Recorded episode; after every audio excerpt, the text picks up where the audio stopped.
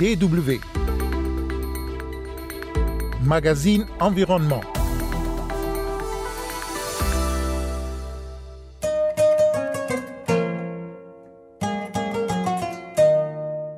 Ce 17 juin est la journée mondiale de la lutte contre la désertification et la sécheresse.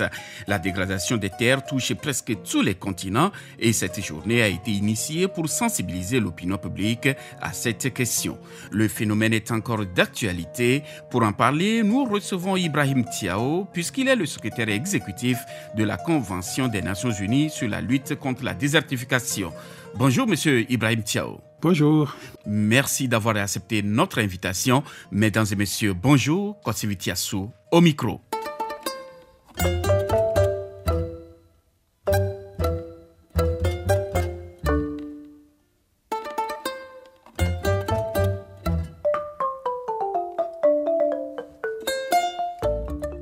30% de l'ensemble des terres sont dégradées et ont perdu leur véritable valeur.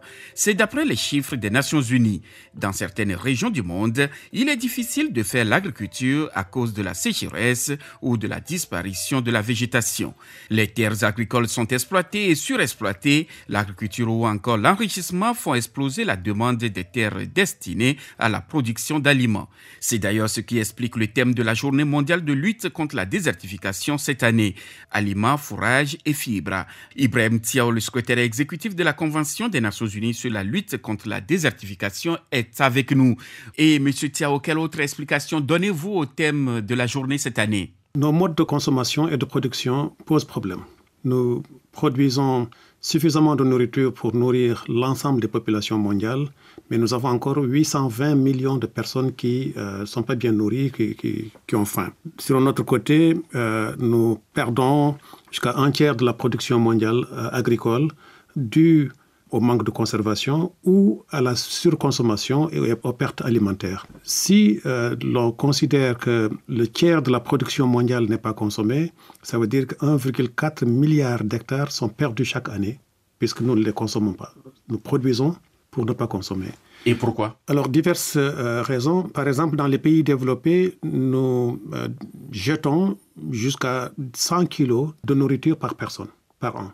C'est beaucoup. C'est beaucoup nous n'avons pas l'impression que les gens comprennent que la nourriture qu'ils achètent, c'est pour manger, c'est pas pour jeter. Parfois, on fait même la cuisine pour ne pas manger. Donc, on perd aussi de l'énergie à faire la cuisine, on perd du temps.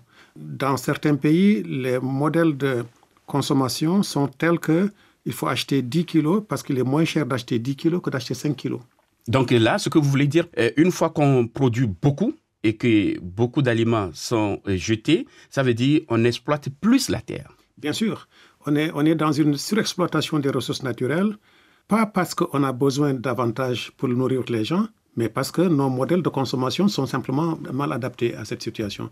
Les consommateurs n'ont pas peut-être cette conscience que la nourriture qu'ils jettent, c'est pas seulement immoral, mais c'est aussi pas écologique, c'est pas économique.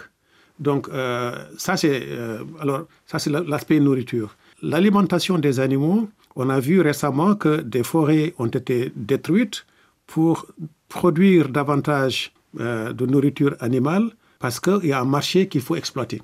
Parce que en produisant davantage de viande, on vend davantage. Et donc, on a vu l'aspect économique, on n'a pas vu l'aspect écologique, on n'a pas vu l'aspect à long terme. Donc, des millions d'hectares sont détruits chaque année pour nourrir des animaux, pas pour nourrir des gens. Notamment dans les pays développés. Y compris dans des pays en développement. On a parlé des forêts de l'Amazone qui ont brûlé l'année dernière. Beaucoup de gens ont fait des relations entre les feux de forêt et euh, la production d'aliments de bétail. Euh, troisième chose, euh, c'est les fibres. Vous avez parlé des fibres, c'est le textile, c'est notre surconsommation en textile. Vous savez, dans beaucoup de pays développés en particulier, nous achetons à chaque fois que nous allons dans le shopping mall, nous voyons de, nouveautés et donc nous avons une surconsommation de, produits euh, en textile. On n'a jamais fait le rapprochement ou très rarement fait le rapprochement avec l'eau et avec la terre. Mais vous pesez un peu sur ma conscience. Euh, moi qui aime souvent aller euh, prendre un t-shirt, là ça agit sur moi. Le, t-shirt que vous achetez, la question est de savoir combien de litres d'eau ont été nécessaires pour produire ce t-shirt et combien d'hectares de, de, terre ont été nécessaires pour le coton. Alors, si vous achetez, achetez ce t-shirt pour vous habiller, c'est bien. Mais si c'est juste parce que c'est une mode et que vous vous le portez une fois et que vous le jetez, vous faites bonne conscience en le mettant dans une boîte ici en Allemagne et cette boîte, euh, ces, habits vont se retrouver quelque part comme friperie euh, dans les pays en développement, en particulier en Afrique. Et ce qu'on appelle souvent le second-hand. C'est le second-hand, mais ça, ça, tue aussi l'industrie du textile dans les, pays en développement, euh, dans les pays en développement. Donc, la bonne conscience que vous faites en disant j'ai acheté le t-shirt, je l'ai porté qu'une fois, c'est bien, mais vous n'avez pas pensé aux conséquences que cela peut avoir sur le développement ou, non de l'industrie textile dans les pays pauvres.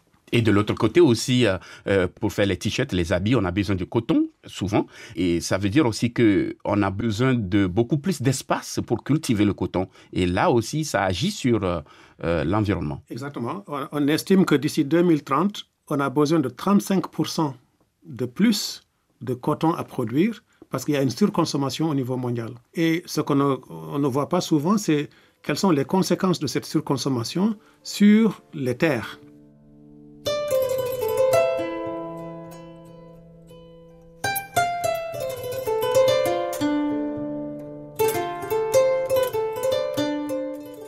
Vous écoutez toujours la Deutsche Welle, le magazine environnement reçoit Ibrahim Tiao, le secrétaire exécutif de la Convention des Nations Unies sur la lutte contre la désertification, pour parler de la dégradation des terres.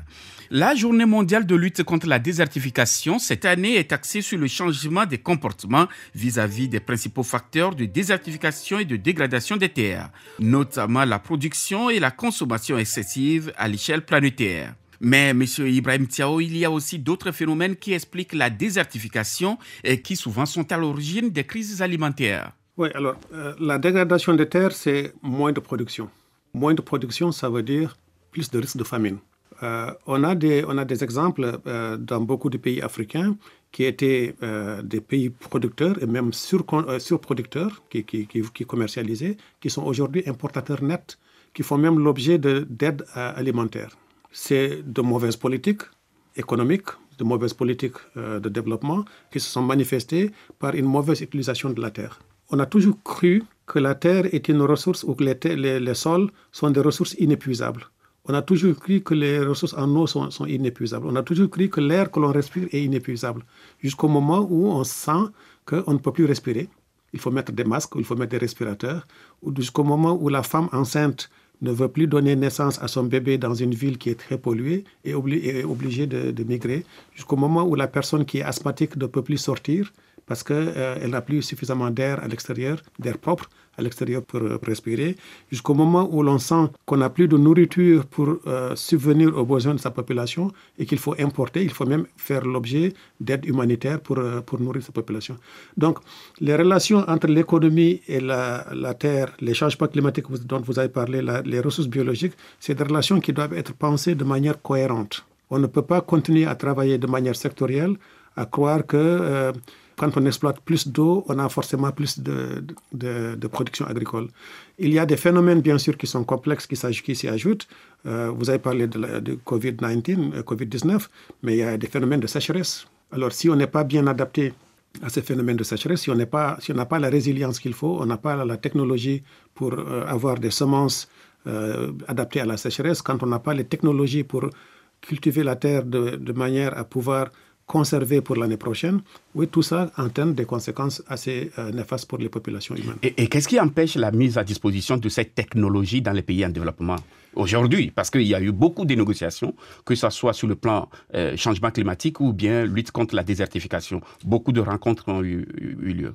Il y a eu beaucoup de rencontres et il y a, même beaucoup d'expertise dans une région comme l'Afrique, par exemple. Il y a beaucoup d'expertise en Afrique de l'Ouest qui n'est pas connue de l'Afrique de l'Est et de l'Afrique australe pour ne rester qu'en Afrique. Euh, les pays du Sahel ont eu à faire face aux sécheresses et à la désertification depuis de longues années. Ils ont des organisations régionales qui ont de bonnes expériences. Au sein même de l'Afrique de l'Ouest, la connaissance est mal distribuée et au sein même de l'Afrique, à, plus forte raison. Donc, c'est un, une problématique euh, qui demande une réflexion au-delà des experts techniques concernés. Mm. Ça, ça, implique euh, que les gens chargés de la politique de développement repensent leur développement. Ça implique que euh, les gouvernements, dans leur politique intégrée, dans leur, politique, dans leur plan de développement, tiennent, compte de ces questions-là, parce que ce n'est pas simplement les ministères en charge de l'agriculture ou de l'élevage ou, ou, des forêts, c'est vraiment une politique qui implique les ministères des Finances, parce que c'est la terre qui produit. Et c'est la terre qui nourrit. C'est la terre qui nourrit. 99,7% de notre nourriture et de nos calories proviennent de la terre. Donc si on ne protège pas la terre, on n'a pas de nourriture. Mhm. et, là, euh, en matière de, partage de bonnes pratiques, votre euh, organisation, l'UNCCD, a innové avec euh, un instrument appelé Marketplace. Le but, c'est de, faire des échanges entre les pays, de partage de connaissances. Mais quel est le bilan aujourd'hui de Marketplace? Alors, il y a des milliers de jeunes qui ont été formés de, travers le monde.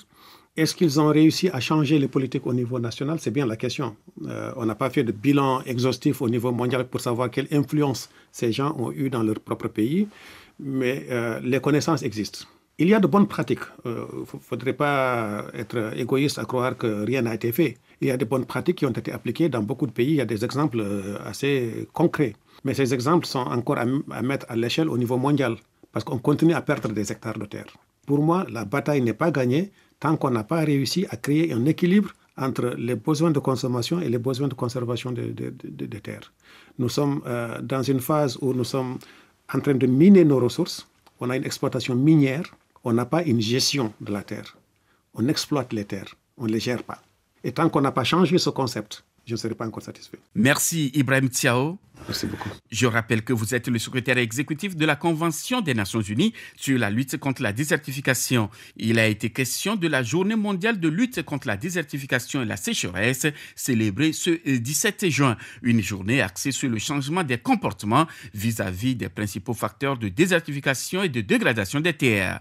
Merci de nous avoir suivis. Kosivitiasu au micro et restez toujours à l'écoute de la Deutsche Welle.